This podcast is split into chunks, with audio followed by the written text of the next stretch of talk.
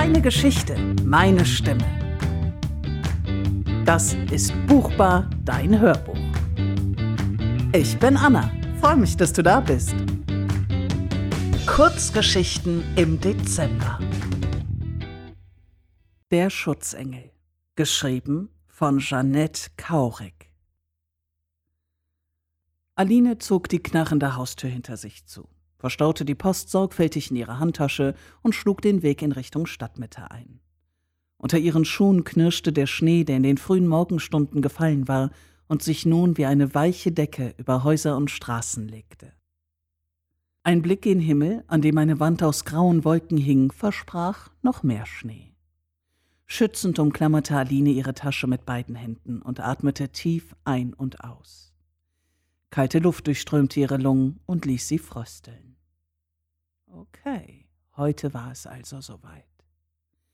Bereits sein prüfender Blick in den Briefkasten hatte Aline bestätigt, dass darin nun endlich der lang ersehnte Brief lag. Mit klopfendem Herzen hatte sie den roten Umschlag behutsam aus dem Fach gezogen und konnte kaum glauben, dass es nun doch noch geschah. Wochenlang war sie täglich enttäuscht worden, wenn sie feststellen musste, dass sich der Brief nicht zwischen den Rechnungen und Weihnachtskarten befand. Im Laufe der Zeit war ihre Hoffnung gesunken und der erschreckende Gedanke hatte überhand genommen, dass sie sich vielleicht anders entschieden hatte. Dass sie Aline nun doch nicht kennenlernen wollte, auch wenn ihr letzter und einziger Brief vor elf Monaten noch etwas anderes versprochen hatte. Obwohl Aline nun vor Aufregung am ganzen Leib zitterte, rührte sie den Inhalt der Handtasche nicht an und bahnte sich zielstrebig einen Weg durch das Städtchen, vorbei an schmuckvoll dekorierten Tannenbäumen und den herrlich duftenden Glühweinständen des angrenzenden Weihnachtsmarktes. Vorbei an fröhlich lachenden Kindern, die ihre Schlitten hinter sich herzogen, um auf einem kleinen Hügel am Waldrand den ersten Schnee dieses Winters zu begrüßen. Vorbei an vielen Läden, aus denen unzählige Menschen mit prall gefüllten Einkaufstaschen strömten, die Köpfe in den Nacken legten und den erneut einsetzenden Schneefall bewunderten.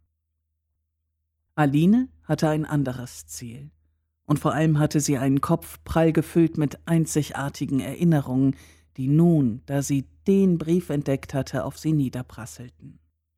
Der Wind pfiff um ihre Ohren und Aline zog ihre flauschige Bommelmütze tiefer ins Gesicht, um sich vor den Schneeflocken zu schützen. Aus Angst, ihre Beine könnten ihr bald den Dienst versagen, beschleunigte sie ihre Schritte und hatte beinahe ihr Ziel erreicht, als sie mit jemandem zusammenstieß.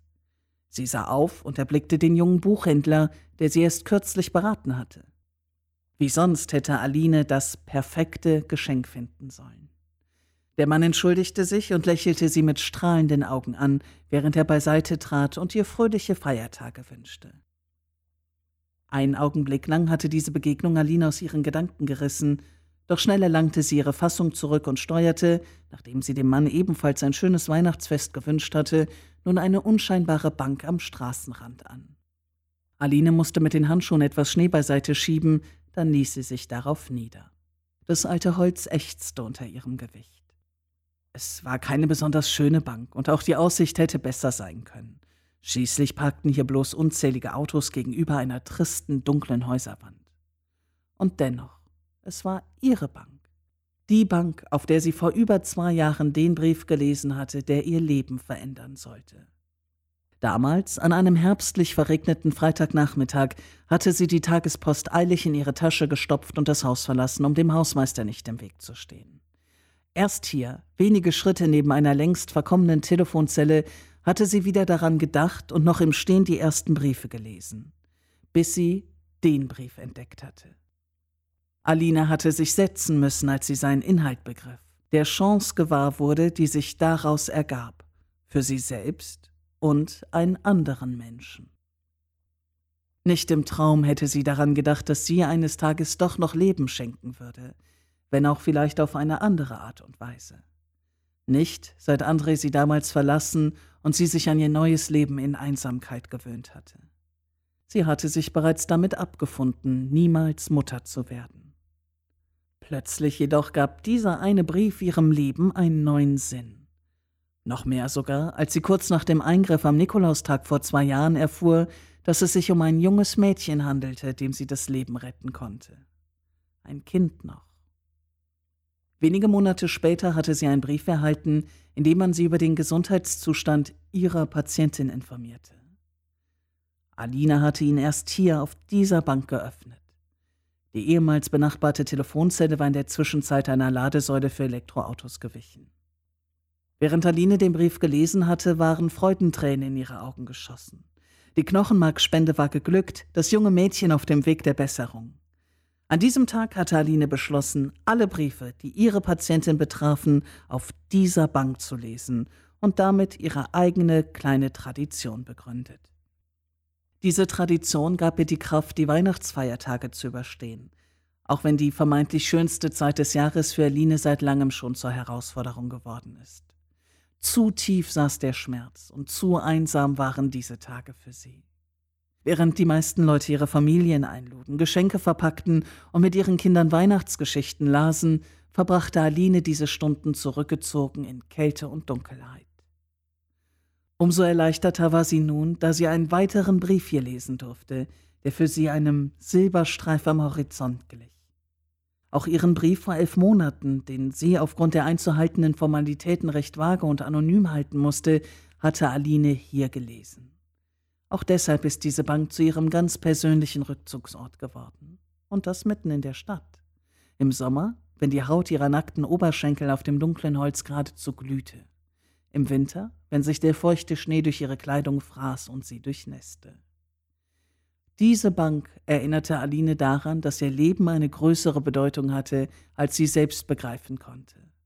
Dass Wunder manchmal doch geschehen konnten dass sie selbst für jemanden ein Weihnachtswunder, eine Rettung geworden war.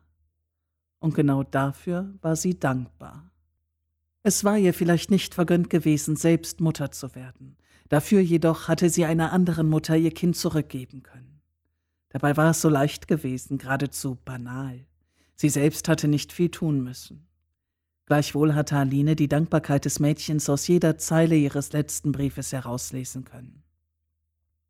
Aus der Ferne nahm Adine die Klänge fröhlicher Weihnachtslieder wahr, doch in ihr drin wurde es plötzlich ganz ruhig. Sie schluckte und schmeckte den Geschmack der Zimtsterne auf ihrer Zunge, die sie vor dem Verlassen ihrer Wohnung genascht hatte. Aline schloss einen winzigen Moment lang ihre Augen, blendete all die bunten, flackernden Lichter um sie herum aus und wappnete sich für das Bevorstehende. Dann griff sie in ihre Handtasche und zog den roten Briefumschlag hervor. Sie öffnete ihn und begann zu lesen. Und just in dem Augenblick, in dem eine Schneeflocke ihre Lippen benetzte, zauberte ihr der Brief ein Lächeln ins Gesicht. Liebe Mama, ja, so nenne ich dich jetzt. Mama. Schließlich habe ich nun auch zwei Geburtstage, da kann man doch auch zwei Mamas haben. Ich freue mich schon, dich bald kennenzulernen. Meine andere Mama hat aber gesagt, wir müssen abwarten, bis ich das zweite Mal meinen neuen Geburtstag feiere. Der Tag war gestern und ich habe mich riesig über das Buch von dir gefreut. In drei Wochen feiern wir meinen neuen Geburtstag mit der ganzen Familie nach. Mama hat extra einen Raum gemietet und ich hoffe, dass du kommen kannst.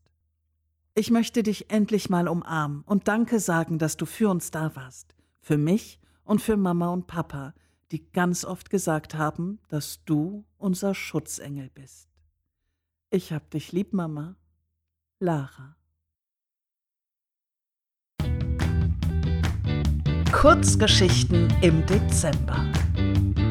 Nächste Woche geht's weiter. Buchbarzeit immer. Neue Episode Freitag, 18 Uhr.